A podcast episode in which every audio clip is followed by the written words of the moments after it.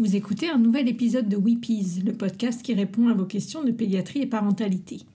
Aujourd'hui, je réponds à des questions d'enfants, questions entendues pour de vrai pendant mes consultations. Vous pouvez donc bien sûr faire écouter ce podcast à vos enfants à partir du primaire, et j'espère que vous aussi vous apprendrez plein de choses.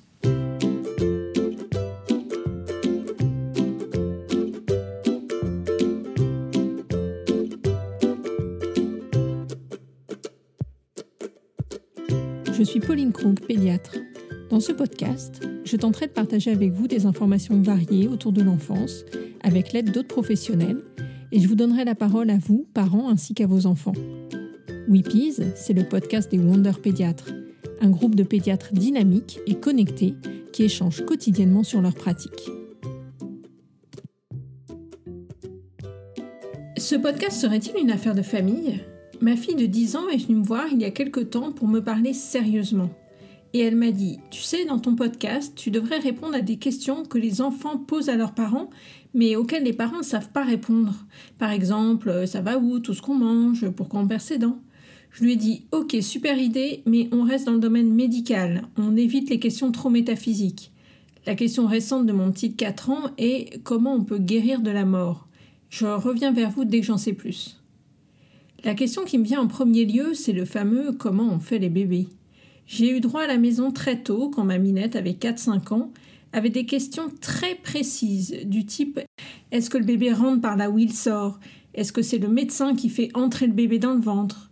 Je vais éviter de répondre à cette question aujourd'hui, d'ailleurs elle n'est pas vraiment médicale, et la réponse varie tellement en fonction de l'âge, de votre éducation, de votre histoire familiale.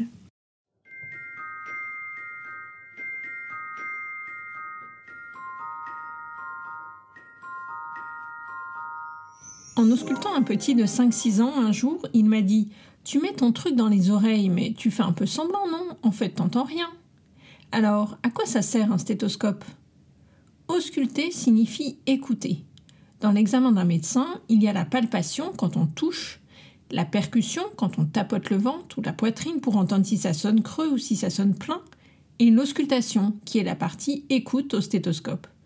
On peut donc ausculter le cœur, les poumons, le ventre et même la tête des nouveau-nés. Le stéthoscope a été créé par M. Laennec en 1816, il y a bien longtemps.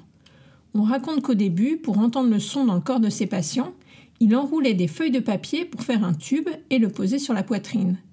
Il a ensuite élaboré son système et le stéthoscope est né. Il y a donc un tuyau qui s'abouche dans chacune des oreilles, et au bout de ce tuyau, un écouteur avec une petite membrane qui va amplifier les bruits. Alors, qu'est-ce qu'on entend? Déjà, on peut écouter le cœur. Un cœur qui va bien, bat de façon très régulière, toujours à la même vitesse, et on l'entend pareil à tous les endroits de la poitrine. Parfois, on entend un souffle, c'est-à-dire un bruit comme du vent, qui peut être le signe qu'il y a une petite fuite, mais souvent chez les enfants, c'est assez banal et pas du tout grave. On peut aussi entendre que le cœur bat trop vite quand on a de la fièvre ou trop lentement. Ensuite, on écoute la poitrine devant et derrière au niveau du dos pour entendre l'air qui entre et sort de tes poumons. On va donc te demander de respirer bien fort par la bouche ouverte, car si tu respires par le nez, on risque de t'entendre juste ronfler. Là, on peut entendre des sifflements, des crépitements, comme si tu croquais dans des chips ou si tu marchais dans la neige toute fraîche, ou juste des ronflements. Au niveau du ventre, on doit entendre des gargouillis présents partout et pas trop fort. Donc c'est vraiment utile, hein, pas juste pour faire semblant. Et c'est assez difficile à apprendre quand on est étudiant en médecine, ça prend du temps.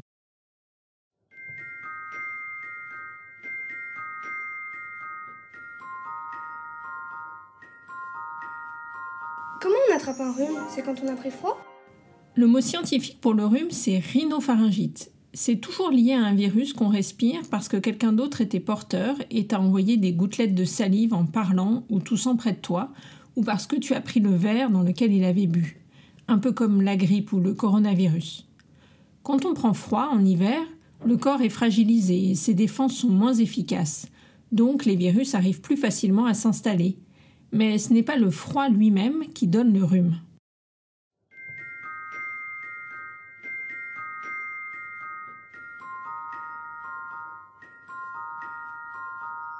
Pourquoi quand on se cogne, on a un bleu ou une bosse Quand on s'est cogné ou qu'on tombe, parfois on saigne. La peau est déchirée et le sang coule à l'extérieur. Mais parfois, le vaisseau sanguin se déchire sans que la peau soit abîmée et on saigne à l'intérieur.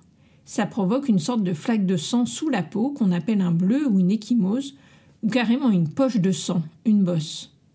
Au fur et à mesure des jours, le sang qui est accumulé sous la peau va changer de couleur. Au début rouge, puis il vire vers le violet, le noir ou le bleu, avant de tourner au jaune et au vert et disparaître entièrement.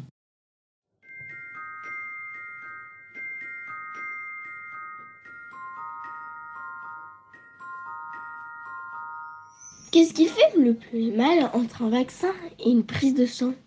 Et quelle est la différence entre les deux? Le vaccin, c'est une piqûre que le médecin fait sous la peau ou dans le muscle avec une aiguille toute fine.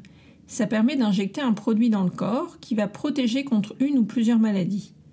En général, on sent un peu la piqûre et le produit, mais ça dure pas longtemps.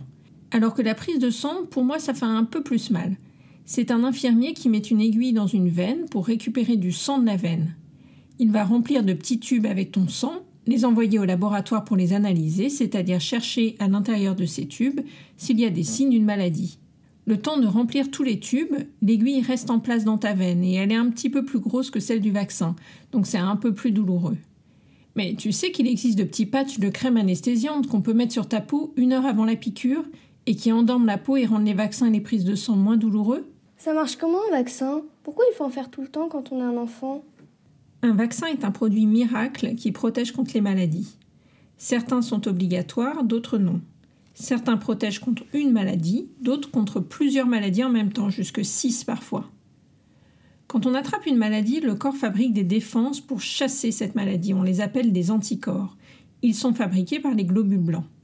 Certains globules blancs ont une mémoire et donc s'ils rencontrent à nouveau la maladie, ils vont fabriquer à nouveau des anticorps et grâce à ça, tu ne développeras pas la maladie une deuxième fois. C'est le cas pour la varicelle par exemple. L'idée du vaccin, c'est d'injecter au corps une substance qui va lui faire croire que la maladie est là, alors qu'en fait, pas du tout. Il existe des vaccins qu'on appelle vivants atténués. On prend le microbe qui donne la maladie, on lui donne un bon coup sur la tête pour qu'il ne provoque plus la maladie et on l'injecte dans le corps. Il existe aussi des vaccins qu'on appelle inactivés, comme la grippe. On prend un bout du virus de la grippe, par exemple, un bout de son enveloppe, ce qui l'entoure, et on l'injecte dans le corps. Les globules blancs vont alors se dire Alerte, voici le virus de la grippe, alors qu'en fait, le virus n'est pas du tout là. Dans les deux cas, les globules blancs vont croire que le microbe est présent, alors qu'en fait, pas du tout. Il faut faire les piqûres plusieurs fois, Déjà parce qu'il y a beaucoup de maladies graves et contagieuses qu'on peut éviter grâce au vaccin, mais aussi parce que régulièrement, il faut faire des rappels, refaire les vaccins pour rappeler aux globules blancs de fabriquer leurs anticorps pour qu'ils ne s'endorment pas.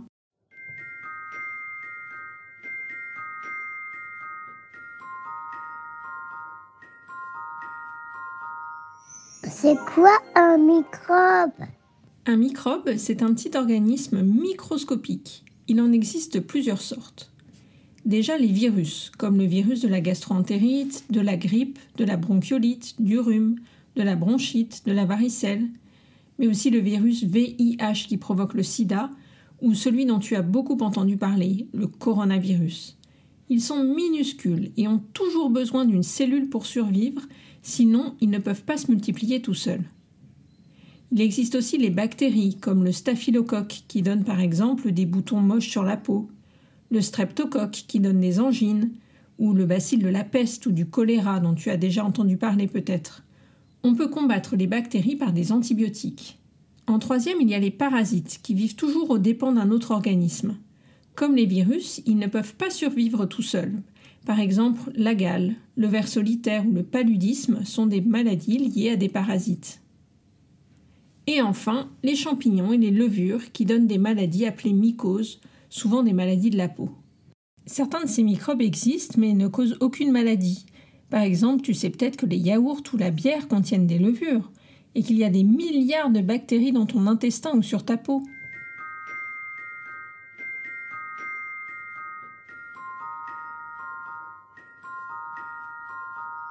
Pourquoi on saigne du nez Saigner du nez, ça arrive souvent aux enfants quand ils mettent les doigts dans le nez, mais ça je suis sûre que toi tu fais jamais ça, ou quand ils reçoivent un petit coup, ou même sans raison.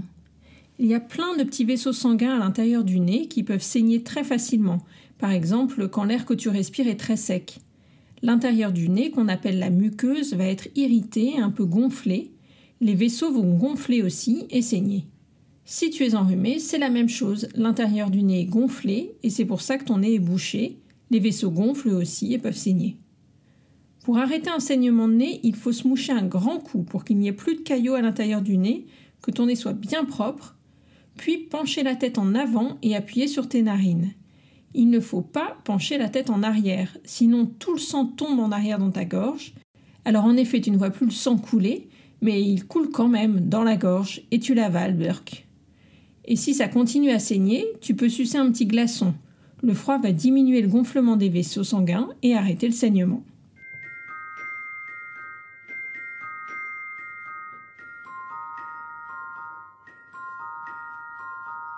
Pourquoi quand on a de la fièvre ou mal à la tête, on met un suppositoire? Cette question, je me souviens me l'être posée aussi quand j'étais petite. Sachez déjà que le suppositoire, c'est très français. Dans plein de pays, on ne l'utilise jamais. En fait, les médicaments fonctionnent tous un peu de la même façon, qu'ils soient donnés par la bouche, par les fesses ou en perfusion directement dans les veines. Ils finissent tous par arriver plus ou moins vite dans le sang. Et une fois dans le sang, ils se rendent là où il y a besoin d'eux, au niveau de la tête si tu as mal à la tête. À l'intérieur des fesses, il y a le bout de tes intestins qui sont pleins de vaisseaux sanguins. Donc le suppositoire va aller dans ces vaisseaux sanguins dans ton sang jusqu'à ta tête. Alors c'est pas super agréable, mais parfois c'est la seule façon de donner un médicament chez les enfants qui refusent d'avaler un sirop ou qui vomissent.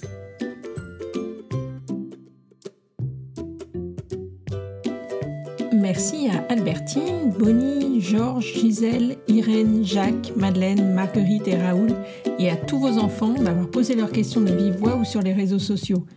Si cet épisode vous a plu, venez me le dire sur la page Facebook ou Instagram de Weepies et me poser les questions de vos enfants pour un futur épisode.